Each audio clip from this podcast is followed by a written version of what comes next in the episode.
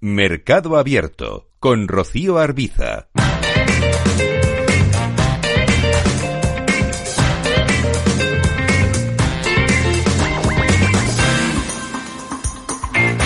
Seguimos en Mercado Abierto en nuestro afán por ir conociendo estrategias, modos de gestión, modos de enfocar la realidad del mercado para tratar de sacarle partido.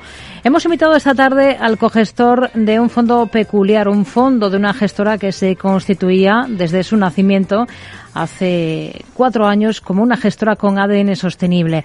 Nos acompaña esta tarde Eugenio Josep Segarra, que es cogestor del fondo Now Europa Sostenible de la gestora valenciana Now Sustainable Assets Management.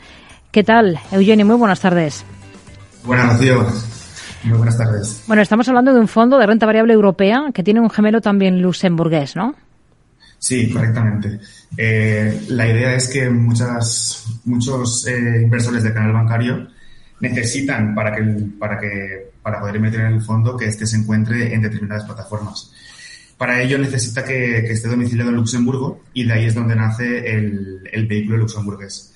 Y luego tenemos un, fondo paralelo, un alma gemela, que es eh, Europa Sostenible, que lo comercializamos nosotros vía web, es un onboarding digital y básicamente tiene la misma estructura, pero solamente es que tiene el lease en español. Pero vamos, es, eh, es el, mismo, el mismo fondo. Hmm. El objetivo del primero es que sea una herramienta para, para los inversores más perfil institucional y el segundo, en cambio, pues busca un público más retail y un público minorista para, para ofrecer el vehículo y que puedan utilizarlo para capitalizar sus ahorros. Hmm.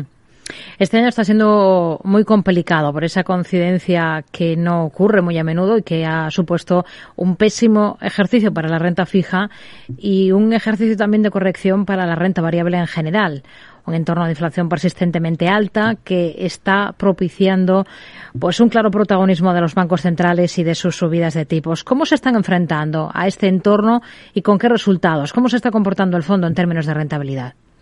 Pues sí, la verdad es que está siendo un año muy complicado. Eh, se han juntado muchas, muchísimas cosas, eh, la inflación, problemas en la cadena de suministro, luego subidas muy rápidas de los tipos de interés, que creo que ha sido de las que, de las veces que más rápida, más rápidamente los bancos centrales la han subido por lo que la gestión pues ha sido un año muy, muy complicado. Sí que es cierto que el hecho de haber tenido nosotros una cartera con valores eh, que tenían muy buena salud en el balance y que gozaban de, de, una buena salud financiera, sobre todo también que tuviesen una buena visibilidad en el flujo de caja, pues nos ha beneficiado. También eh, fuimos virando la cartera hacia empresas que, que, se pudieran perjudicar lo menos posible en un entorno inflacionario o incluso que, que se beneficiasen. Por lo que ahora mismo, pues tenemos mucho peso en, en bancos seguros, también tenemos Pharma, que, que, es la parte estable de la cartera, y también gracias a, o, a causa de las caídas, pues hemos, hemos empezado a incorporar valores de, de, de, tecnología, como SAP o ASML, que en caso de este último, pues la verdad es que estaba a unos múltiplos muy, muy elevados y, pero consideramos que es una compañía de, mucha calidad, que luego comentaré un poco sobre ella. Em, y, nada, pues mm, hemos aprovechado las caídas para, para ir incorporando estos, estos valores. Ahora eh, ahondamos un poquito más en las posiciones en cartera de, del fondo. Es un, es un fondo que solo invierte en compañías que cumplan criterios de sostenibilidad. ¿Qué criterios, qué filtros utilizan ustedes? Sí, o sea, nosotros al final eh, seguimos una, estrategia de integración, es decir, no buscamos el best in class en cuanto al rating de las compañías que hoy en día están, están, están pues esto, haciendo lo mejor, sino que buscamos aquellas que en un futuro tengan cierto compromiso en mejorar. Entonces, al final nosotros tenemos, pues, dentro de, los, de los indicadores medioambientales, pues tenemos indicadores que miden las emisiones de efecto de gas invernadero, tanto en Scope 1, 2 o 3, o, y lo miramos también por ventas, qué intensidad tiene en energía o qué porcentaje de energía renovable tiene. Bueno, se me olvidó comentar que pese a que somos un fondo de integración, sí que excluimos sectores determinados que creemos que no aportan nada a la sociedad, como puede ser pues el tabaco, armas que, que sean de tipo racimo, el juego o, por ejemplo, la pornografía, que se me había olvidado comentar. Luego, pues también eh, tenemos indicadores sociales y de gobernanza. Al final, esta última nosotros creemos que es la que vertebra las otras dos patas y es en la que, en la que nos fijamos también más. Sí que es cierto que esta al final deja de ser un poco más cuantitativa para, para ser más cualitativa y vemos pues eh, los planes estratégicos que han hecho las empresas en, en años pasados, cómo, cómo lo van cumpliendo. eh, una vez eh, que han aplicado estos filtros, que tienen ya las premisas que ustedes exigen por el lado sostenible, ¿qué tipo de gestión hacen? Es decir, eh, ¿cómo realizan la selección de compañías en base a qué otros parámetros, en este caso económicos? Sí, pues básicamente eh, buscamos empresas que tengan muy poca deuda. Al final eh, buscamos empresas que tengan también visibilidad en el flujo de caja, que sea estable. Eso sí que es cierto que nos, nos excluye determinados valores que podrían tener un crecimiento potencial, pero el objetivo del fondo es, es ser estable. Entonces, ese sería uno de los dos factores. También en el tema más cualitativo, pues que se encuentren en, en sectores que, que tengan un crecimiento secular, y también muy importante que sean capaces de traspasar los costes que, que les, que les de producir. Así que estos serían los factores que más nos fijamos. Hmm. Pero sobre todo, y resumiendo, eh, que tengan muy poca deuda y que tengan visibilidad en el flujo de caja y que sea en cierta manera est estimable en el futuro. Antes nos daban pues, algunos sectores en los que se están fijando y sobre todo nos decía que aprovechando las correcciones de este ejercicio, el castigo en renta variable, pues han, han eh, apostado por eh, meter en cartera eh, compañías como SAP o ASML. Pero ¿cuáles serían ahora mismo esas principales posiciones del fondo y por sí. qué? Sí, pues ahora mismo eh, las principales posiciones del fondo serían ING, ASML, como, como había comentado, y, y Novartis. En el tema bancos nos sentimos cómodos porque pese a que sí que es cierto que que se palpa un cierto una cierta ralentización de la economía, al final eh, pilla a las familias muy bien capitalizadas. Y los bancos también lo están, por lo que los paralelismos con otras crisis financieras, que de hecho esta no lo es, no tienen nada que ver. Entonces, todo el tema de, aumentos de, tipos de interés, pues a los bancos le, les van a la parte baja de la cuenta de resultados. En Novartis, pues Novartis tiene un, pipeline de medicamentos muy diversificados, no tiene un riesgo específico en, ninguno de ellos. Su gobierno tiene un histórico de, remunerar muy bien al accionista y de utilizar la caja que genera de una manera muy responsable. Y, esta diríamos, diríamos que es la parte estable de la cartera. Y luego ASML, pues bueno, ¿qué decir de ASML? Es un cuasi monopolio, por no decir que es un monopolio. Es la única empresa que fabrica unas máquinas que consiguen la mayor precisión en en estampar en las obleas de los microchips los patrones y, bueno, pues genera unos 10 billones de flujo de caja al año y en su, en su Capital Market Day, pues eh, espera remunerar al accionista con 30,5 billones en los próximos años. Hmm. Así que ASML la verdad es que es una de las valores que hemos incorporado. Hemos ido poco a poco y ya pues es la, la tercera posición. Es un fondo de renta variable mm, europea. ¿Compañías españolas tienen en cartera?